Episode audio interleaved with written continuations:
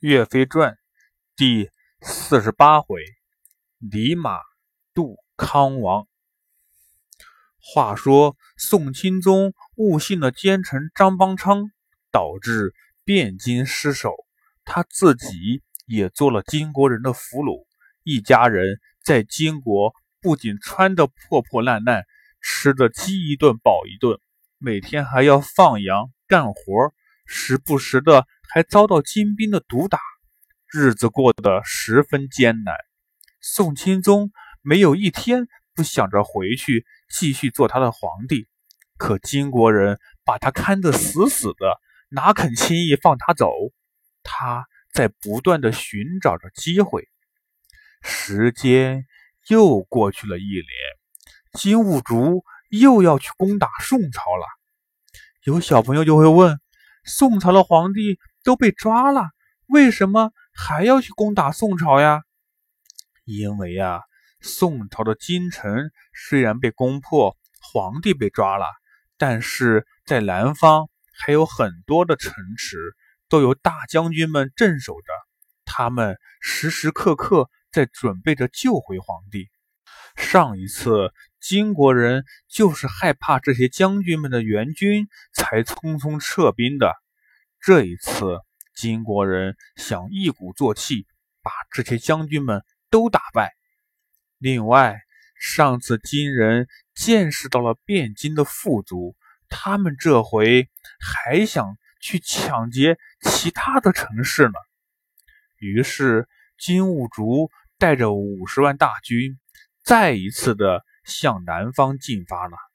这一次出发，他带上了宋钦宗的弟弟。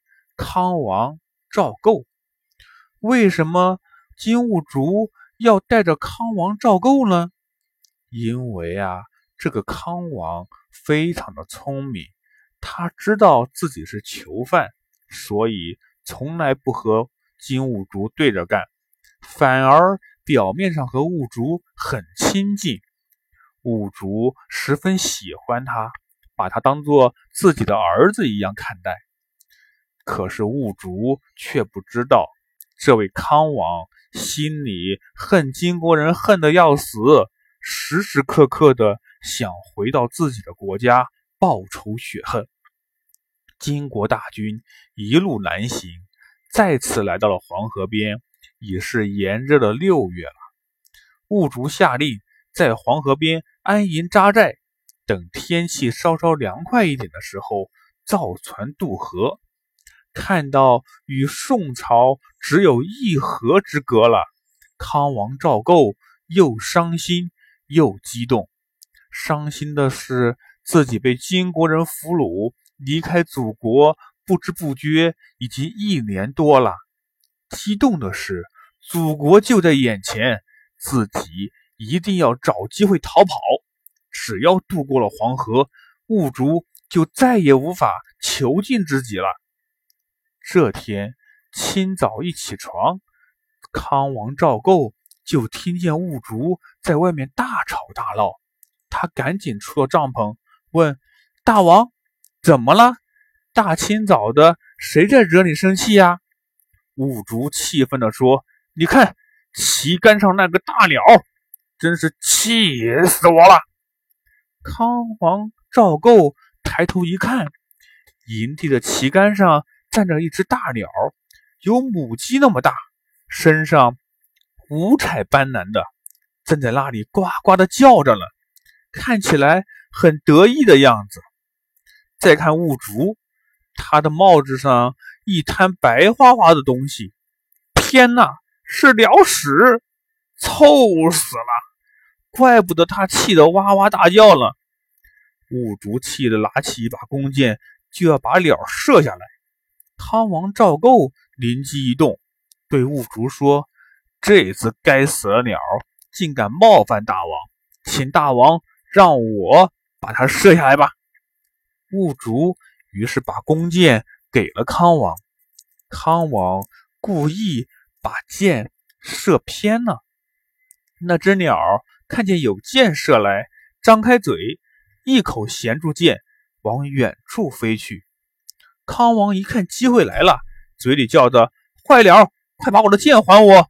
说着，翻身骑上了一匹马，追赶了出去。兀竹还以为是康王赵构舍不得那一支箭呢，笑着说：“一支小小的弓箭，这丢了就丢了吧，你赶快回来啊！我得去洗洗了，这辽屎也太臭了。”说完，就去屋里洗头去了。一直到雾竹洗完了头，发现康王还没有回来，他觉得不对劲儿了。这家伙不会是骑马跑了吧？于是赶紧骑马去追。快到黄河边的时候，终于看到了康王的影子。果然，康王逃跑了，现在正在黄河边，不知道。怎么渡过黄河呢？雾竹大声的喊：“好你个小南蛮子，快回来！你就是逃到天涯海角，我也把你抓住！”康王听到兀竹追来了，吓得魂不护体，只好沿着河岸继续往前跑。后面兀竹拿起弓箭，嗖的一箭，正射在康王骑的马腿上。那马一跳，把康王掀下马背。康王不敢停留，顾不上疼痛，爬起来就往前跑。正在这危急时刻，前方的树林中走出一个白胡子的老道，一手牵着一匹马，一手拿着一条马鞭，叫道：“主公，快快上马！”康王顾不上答应，接过马鞭，跳上马背，那匹马驮着康王，直接往黄河里就跳了进去。兀竹赶到河边，早已看不到了匡康王，以为康王淹死了。再找那个老道，也不见了踪影，只得自己回去了。再说那康王看见马儿直接跳进了黄河，心想：这回完了，骑了个傻马，这次要淹死了。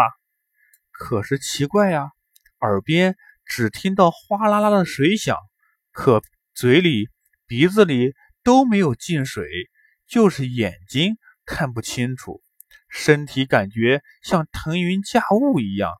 不一会儿就渡过了黄河，来到了南岸。那马把康王放下，跑到树林中去了。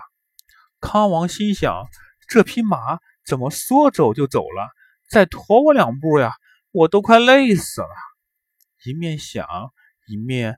慢慢的走进树林中，走不多远，看见有座古庙。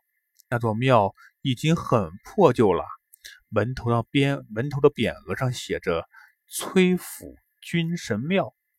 康王走进庙门，看到门内站着一匹泥马，马身上都是湿漉漉的，浑身是水。康王想，难道是这匹泥马驮着我过了河？不由得把手往马身上一摸，那泥马哗啦啦的化成了一滩泥巴。康王逃脱了兀竹的囚禁，回到了宋朝。各路的元帅们听说康王回来了，赶紧都来迎接。大家都说宋朝有救了。后面又会发生什么样的事情呢？小朋友们，咱们下回再说。